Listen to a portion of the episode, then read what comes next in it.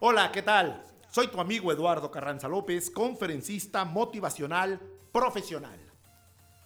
Una de las preguntas que más recurrentemente me hacen al momento de capacitar otros conferencistas o, en este caso, candidatos a ser conferencistas, es ¿cómo empiezo, Eduardo? ¿Cómo arranco? ¿Qué les digo para iniciar? Es gente que no conozco, es gente que en mi vida he visto. Créanmelo, yo he conocido personas que al momento de empezar una conferencia se quedan mudos. No les sale palabra alguna, se bloquean. Yo les voy a explicar en este podcast cómo puedes empezar. Toda conferencia, todo curso, toda intervención se divide en tres etapas. Primera, arranque. Segunda, desarrollo. Y tercera, cierre. ¿Qué se entiende por cada una de estas? Vamos a verlo a continuación. Número uno, el arranque. ¿Qué tienes que hacer en el arranque de tu presentación? Ya lo dije, presentarse. Soy Eduardo Carranza, soy originario de la ciudad de Monterrey, Nuevo León, tengo 49 años de edad, bla, bla, bla, bla. Esa es una presentación. Y puedes pedirle al grupo que lo haga también. Pero ojo, cuando es un grupo pequeño, 10, 15, 20, pero si es un grupo de 120, no vas a preguntarle a cada uno que se presente. Ahí solamente es tu presentación como ponente y nada más. Sin embargo, si es un grupo pequeño y sobre todo, porque tú vas a preguntar, ¿entre ellos se conocen? Para que la empresa te diga si sí o si no. Comúnmente dice, sí, todos se conocen, todos son del mismo departamento, trabajan juntos. Pero ¿qué pasa si la empresa te dice, no, no se conocen? Unos vienen del Bajío, otros vienen del norte del país, otro viene de la Ciudad de México. Ah, entonces si no se conocen, una forma de arrancar es una presentación general entre ellos. Que no solamente es la presentación verbal, puedes hacer una dinámica donde ellos compartan su nombre, hobby, estado civil, etc. Fíjense, qué cuidadoso tenemos que ser. Preguntarle a alguien su edad puede parecerle ofensivo. Entonces, si tú dices, vamos a presentarnos y vamos a decir nuestra edad, puede ser posible que haya hombres o mujeres que digan, no quiero decir mi edad. Y no sé por qué me está preguntando información personal, no le veo el caso, bla, bla, bla, bla, bla. Tenemos que tener mucho cuidado, mucho tacto, mucha cautela para poder saber qué compartir ellos pueden hacer en cuanto a información, qué desean compartir. O preguntarle a una mujer o a un hombre, mucho énfasis, pero ¿eres soltero o casado? El hombre puede decir, bueno, ¿y usted qué le importa, señorita, que yo sea soltero o casado? Eso no le incumbe. Puede pasar. Entonces tenemos que evitar ese tipo de situaciones. Un punto muy importante también en la presentación es que cuando nosotros nos presentemos, preguntemos al público, ¿qué esperas del curso y qué no esperas del curso? O sea, eso nos va a ayudar a nosotros en el arranque a darnos cuenta de qué tenemos que hacer.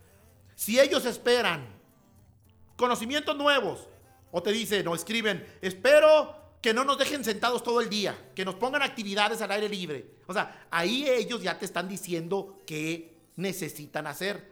Si ellos dicen, yo lo que no espero del curso es que sea lo mismo, que sea repetitivo, que sea aburrido, etc. Todo eso forma parte de la presentación. Otra forma de arrancar es compartir una anécdota personal o de tercera persona. Una anécdota que te haya ocurrido a ti en lo personal o una anécdota que le haya ocurrido a una persona conocida tuya y que puedes hacer esa referencia a un buen amigo, una buena amiga, le tocó vivir una experiencia de esta naturaleza, bla, bla, bla, bla. Eso es una forma de arrancar también con una anécdota. Sin mentir. Porque si tú dices ahí, yo conozco a don fulano, oiga, ese es mi tío, déjeme le hablo a ver si es cierto. Y tú, bueno, no lo conozco, ya te etiquetan como un mentiroso. No digan mentiras. Si dices algo, di la verdad, simple y sencillamente. Otra forma de arrancar tu presentación es utilizando una frase célebre.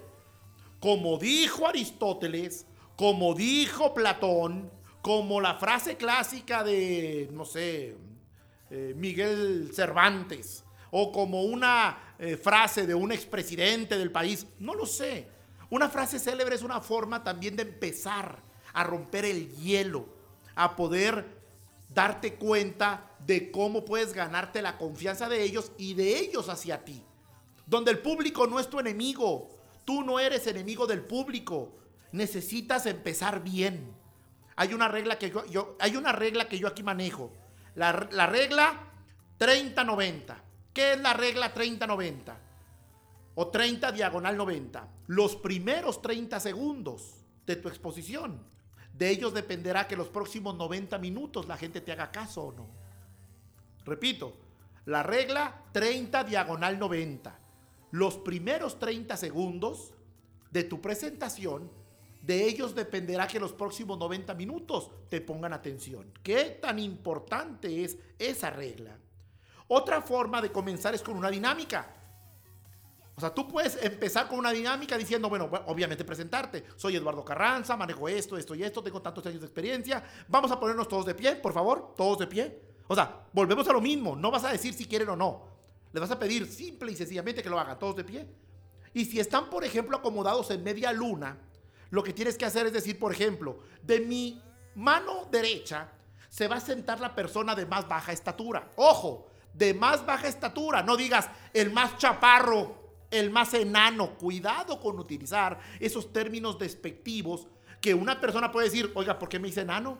Y que se genere una fricción. Entonces tenemos que tener mucho cuidado de las palabras que utilizamos.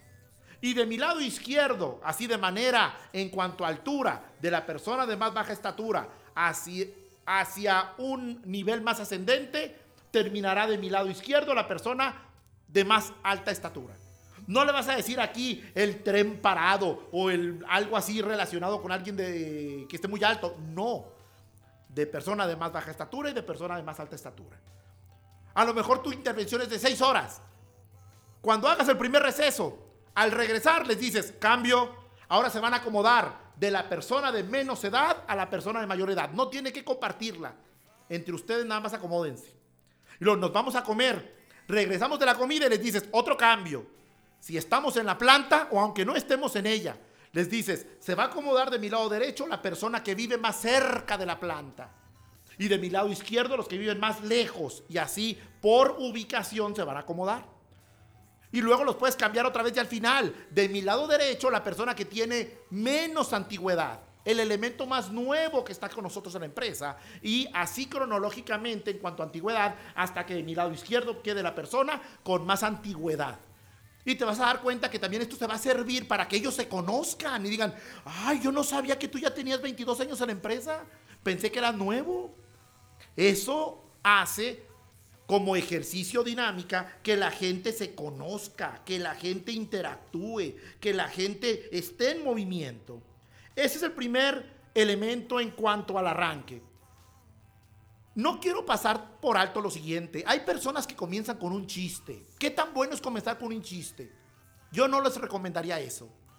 ¿Por qué comenzar una conferencia o un curso con un chiste que quizás es muy colorado o de mal gusto?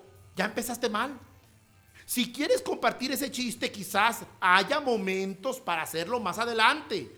Que el grupo te lo marque. No nos olvidemos que hay gente muy persinada tenemos que tener cuidado de hacer comentarios políticos, religiosos, deportivos, de ideología o inclinación sexual. Ya ahorita muchas personas tienen una piel muy delgada y todo les parece mal. Por eso tenemos que tener mucho cuidado de cómo utilizar un chiste y hasta dónde sí o hasta dónde no. Pero para empezar, yo no lo recomiendo. La segunda etapa es el desarrollo. El desarrollo es donde compartes los conceptos, las herramientas, los conocimientos, las características del mensaje que estás enviando, etcétera, etcétera, etcétera. Ese es el desarrollo. O sea, donde estás compartiendo lo más fuerte, lo más pesado, lo más conceptual de tus temas.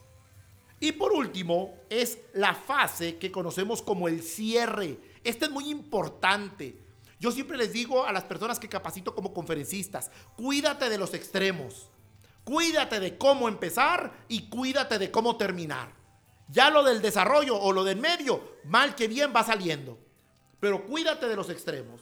En el cierre, ¿cómo puedes tú tener una presentación final de alto impacto. Puedes terminar con una historia, es decir, decirles, para finalizar, quiero compartir con ustedes una historia, la cual trata de bla, bla, bla, bla, bla. Esa es una forma como puedes tú culminar o terminar tu presentación en general como curso conferencia. Puedes cerrar también con tu testimonio de vida. Tú puedes compartirles tu experiencia personal de cuando tuviste un accidente, quizás, de cuando te divorciaste probablemente, de una experiencia de vida muy dura, para que ellos se lleven a casa esa historia. Comúnmente es lo que a ellos más les impacta.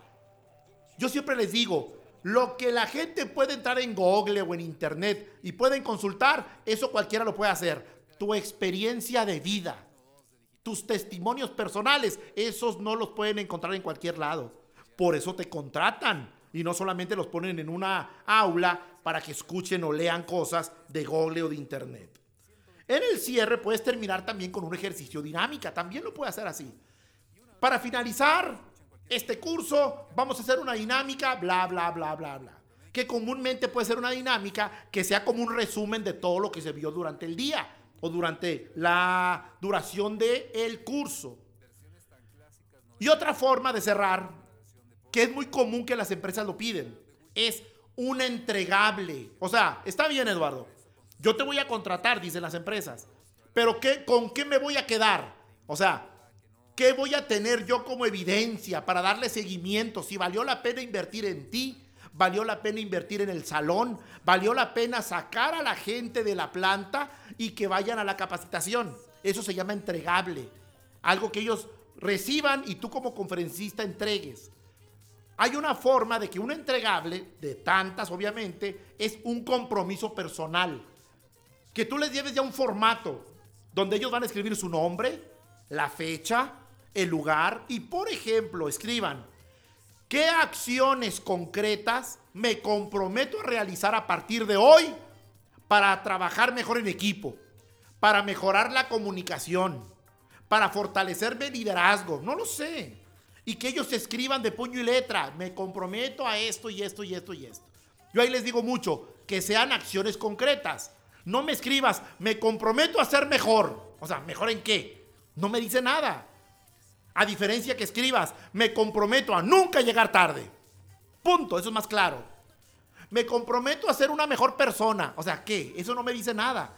A escribir, me comprometo a siempre saludar y contestar el saludo de mis compañeros de trabajo, por ejemplo.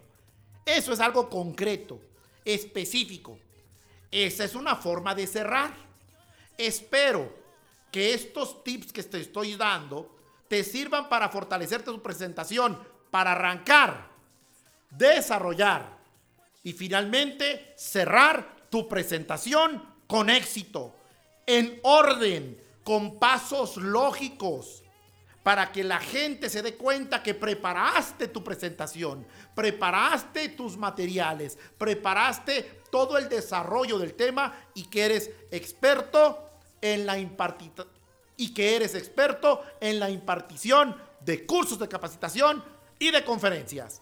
Muchas gracias.